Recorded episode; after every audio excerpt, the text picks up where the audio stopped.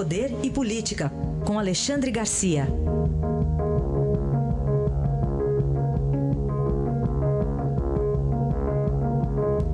Feriado nacional, mas tem más notícias aqui, por exemplo, para o senador Aécio Neves, não, Alexandre? Bom dia. Pois é, bom dia, Raíssa. Tem gente que não vai passar bem feriado, eu acho que Aécio é, é, é uma pessoa bem típica de preocupações nesse feriado. Né? Ele só teve uma notícia para ele ontem. Né? Ontem, anteontem, a irmã dele, braço direito dele, Andréa Neves, não conseguiu sair da prisão. Né? Foi, foi, muito considerado aquele telefonema que ela deu para o Joesley Batista. Né? Além disso, uh, o Senado tirou o nome dele do painel de votação, tirou uma boa parte do que ele recebe, ele recebe aí cerca de 100 mil por mês né, para sustentar gabinete, etc., ficou só com o subsídio.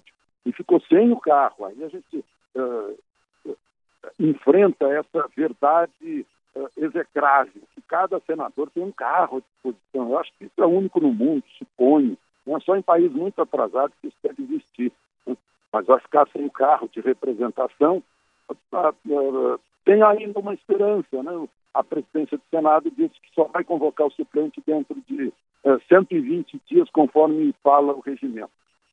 Então, bom, e a, e a, outra má notícia é que um processo dele, junto com outros, com Anastasia, com, com Pimenta da Veiga, caiu nas mãos de quem? Do Ricardo Lewandowski. É, acho que é uma conjunção aí, podemos dizer, né, de, é, é. de fatores. É um, é um, é um péssimo astral péssimo astral. Se fosse, seria um inferno astral quase. Agora, é, terça-feira que vem, vamos lembrar, né, Alexandre? A gente já falou disso ontem, é o julgamento que pode ser decisivo. Pois é. Na, na terça-feira que vem, ele, ele, vai ser julgado. Né? É, um dos, dos, casos aí, vamos ver o que, que, o que, que acontece. Agora, tem outras preocupações para outras pessoas. Né?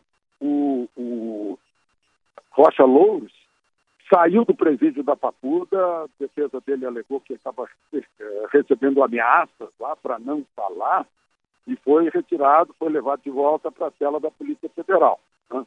Outro que deu garantias de que não vai falar, Eduardo Cunha, depondo ontem, Eduardo Cunha negou aquela informação de Joesley Batista de que estivesse recebendo uma mesada eh, para não falar. Negou isso né, e deu uma, uma um ponto uh, reverso na expectativa que havia de que ele pudesse entregar tudo e tal. Ele me parece que é osso duro de roer.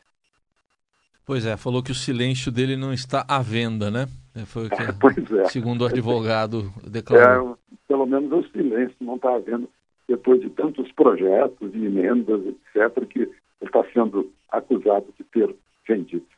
É, aliás, você falou aí do deputado Rocha Loures, o ex-deputado Rocha Loures, é, se ele recebeu ameaça, tem que ser provado aí quem tem, que é, é, né? Tem que... Quem, quem, é o autor disso, né? É. Assim como quem ameaçou Joesley, né? Que teve que ir para o exterior, coitado. Mesma forma. Não é não? Foi para o exterior, voltou Isso, é. Passeando por aí. Tá certo. Alexandre, para a gente fechar, e as estratégias aí do, da defesa de Michel Temer para o caso de uma denúncia do procurador-geral? É. A defesa de Michel Temer se baseia, se a denúncia chegar à Câmara, é, na recuperação da economia né, e na necessidade de reforma. Isso seria essencial, portanto, manter a equipe, manter o governo, manter a equipe econômica. Já a oposição diz que uh, os fatos uh, serão tão pesados que mudarão essa maioria que agora está a favor uh, do, do presidente Michel Temer.